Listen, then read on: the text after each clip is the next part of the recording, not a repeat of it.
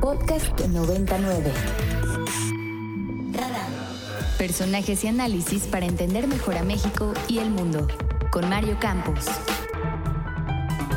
Y vamos a ir con Ernesto López Portillo, que ya está en la cabina de Ibero 99, pero antes, hace rato le íbamos a presentar eh, la respuesta del presidente a los hechos de Tamaulipas, pero deliberadamente cortamos cuando el reportero dijo que iba, un reportero que está ahí en la mañanera, que iba a pasar un audio de una conversación, no sabemos si en qué términos fue obtenido esa conversación, si fue legal o ilegal, yo supongo que ilegal, porque no sé qué hace que haya un reportero con un audio intervenido de un activista de derechos humanos, y presentó ahí un, todo un, relato criminalizando, señalando a esta persona de atacar a las Fuerzas Armadas.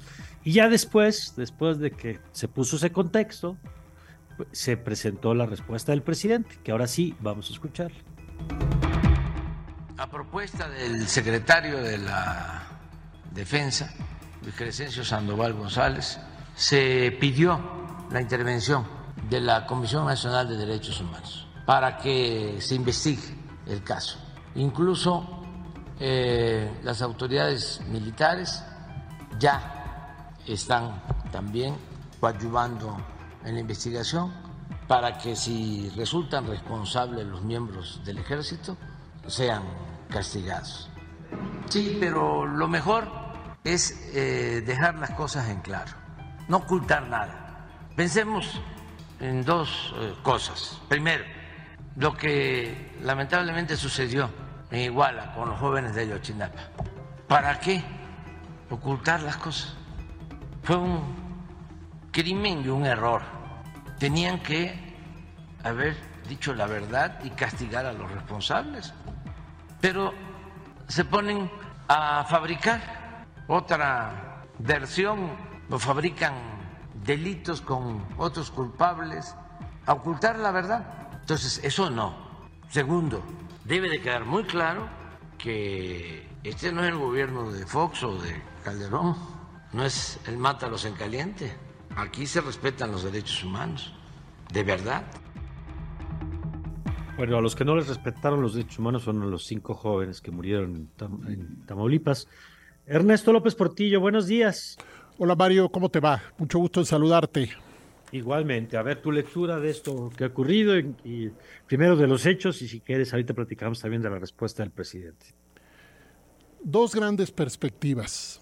Primero, una técnica que puede parecer lejana para la gente, pero que es importante y que vamos a seguir insistiendo. Eh, los mecanismos modernos en las democracias, en los estados de derecho, los mecanismos modernos para profesionalizar y controlar el uso de la fuerza legítima por parte del Estado están evolucionando hacia mecanismos externos, tratando de evitar que las instituciones que usan la fuerza letal se autoinvestiguen controlando la información y la evidencia de los hechos, porque la autoinvestigación se ha ido desacreditando al paso de la historia y por eso se generan mecanismos externos que deben reaccionar de manera inmediata para que la institución que usó la fuerza letal no sea la que controla la información y la evidencia, dado el hecho de que no funciona, no es confiable que sea un proceso de autoinvestigación en lugar de someter a la institución a la investigación externa de los hechos. Esto puede parecer pues hasta muy obvio para verlo si quieres en la vida de las personas, Mario. Si alguien se equivoca en cualquier lugar, si alguien no tiene las competencias profesionales, hablemos de personas, de instituciones públicas o privadas, no es razonable para cualquier persona pensar que cuando uno se equivoca, uno mismo debe hacerse la evaluación sin que exista una evaluación por parte de alguien más que esté autorizado para ello. Entonces, regresamos a la propuesta. ¿Necesita México traer mecanismos que están desarrollándose en el mundo para evitar, evitar que en el lugar de los hechos, especialmente cuando se pierden vidas humanas, evitar que el lugar de los hechos sea controlado, insisto, por la institución que usó la fuerza letal. Ejemplo, INDECOM, la Comisión Independiente de Investigación en Jamaica. Es el ejemplo único con estas características que tenemos en América Latina y el Caribe y fue creada específicamente para evitar la autoinvestigación, especialmente en el uso de la fuerza, y eso ha modificado el comportamiento de la institución policial jamaiquina. ¿Es una, ¿Es una medicina que resuelve todo? No, eso no existe, pero es un sistema de contención, contrapeso y rendición de cuentas que México sigue resistiendo su creación, Mario. Esa es el primer, la primera perspectiva. La segunda es diferente, es una perspectiva más de tipo social y político. Es muy lamentable, es muy triste, Mario, que para mucha gente, en la llamada clase política y en la sociedad, siga repitiéndose este patrón de comportamiento donde primero se sospecha de las víctimas y luego, si acaso, se piensa en el control profesional del uso de la fuerza. Y yo, yo agregaría, perdón, nada más, primero se sospecha de las víctimas y de los que denuncian la violencia. Es correcto.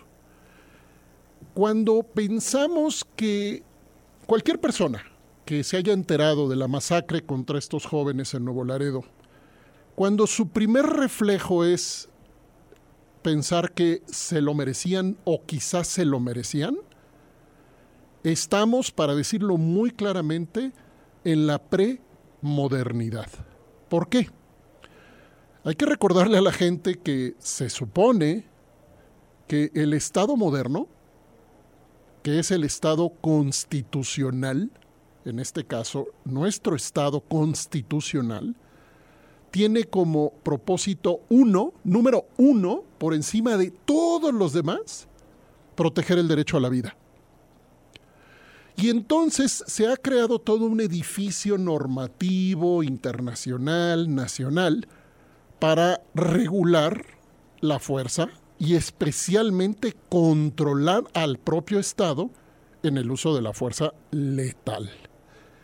Si hay alguien allá afuera que no le importa esto y que cree que lo que debemos hacer es simplemente aceptar, tolerar, o incluso celebrar que se use la fuerza letal independientemente de cómo se haya usado, esas personas están colocadas en un estado premoderno.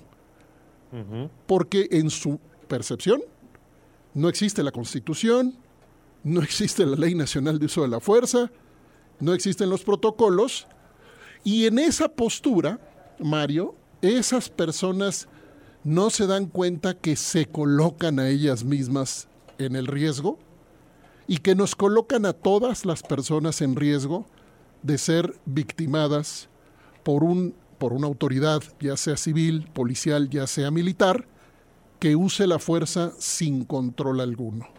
En síntesis, uno, necesitamos sacar, hacer las reformas necesarias para sacar de las instituciones policiales y militares la autoinvestigación.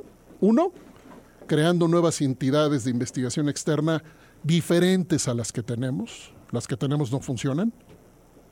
Dos, necesitamos trabajar en pedagogías políticas y sociales que nos recuerden que quien acepta que el uso de la fuerza letal del Estado puede hacerse de cualquier manera porque las víctimas son sospechosas, Ajá esas personas deben reconocer con un proceso pedagógico que si algo, si para algo está el Estado, si para algo le damos el poder de gobernarnos, es para proteger nuestra vida, Mario. De acuerdo. Oye, y por último, bueno, dos cosas más. Este, no sé si tengas algún comentario sobre la forma en la que se presenta el tema hoy en la mañanera. Primero porque un periodista, que no sé quién sea, presenta este audio donde, insisto, más allá de la persona concreta, eh, me llama mucho la atención que se presenta como diciendo, es que esta persona ataca a los militares y aquí tenemos un audio en donde habla con no sé quién y se los vamos a pasar y se transmite completo durante la mañanera.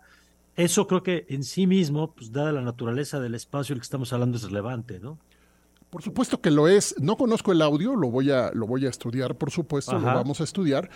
Pero esto hablaría de un esfuerzo, como ya sabemos, de dominar la narrativa imponer la narrativa criminalizante para que las mayorías toleren, acepten e incluso promuevan que las Fuerzas Armadas no sean sujetas a escrutinio por parte de los mecanismos legales que están diseñados para ello. Ojo, Mario, no se ha terminado el litigio jurídico que sigue abierto respecto a la manera como la Secretaría de la Defensa Nacional y la Secretaría de, la CEMAR, la Marina, la manera como entienden que no son sujetos obligados en ciertos aspectos de la Ley Nacional de Uso de la Fuerza. Dejamos eso para otro momento, pero hay que tenerlo presente, Mario, porque las autoridades militares han contestado formalmente a solicitudes de información, por ejemplo, a esta organización extraordinaria de mujeres Intersecta, les ha contestado que no son sujetos obligados como las instituciones policiales para registrar el uso de la fuerza, por ejemplo. Entonces, mm. eso lo vamos a volver a discutir y eso se actualiza en Nuevo Laredo. ¿Qué hace la autoridad militar usando armas de fuego, usando la fuerza letal frente a personas no armadas? ¿Por qué? ¿Cómo sucedió? ¿Qué hay detrás?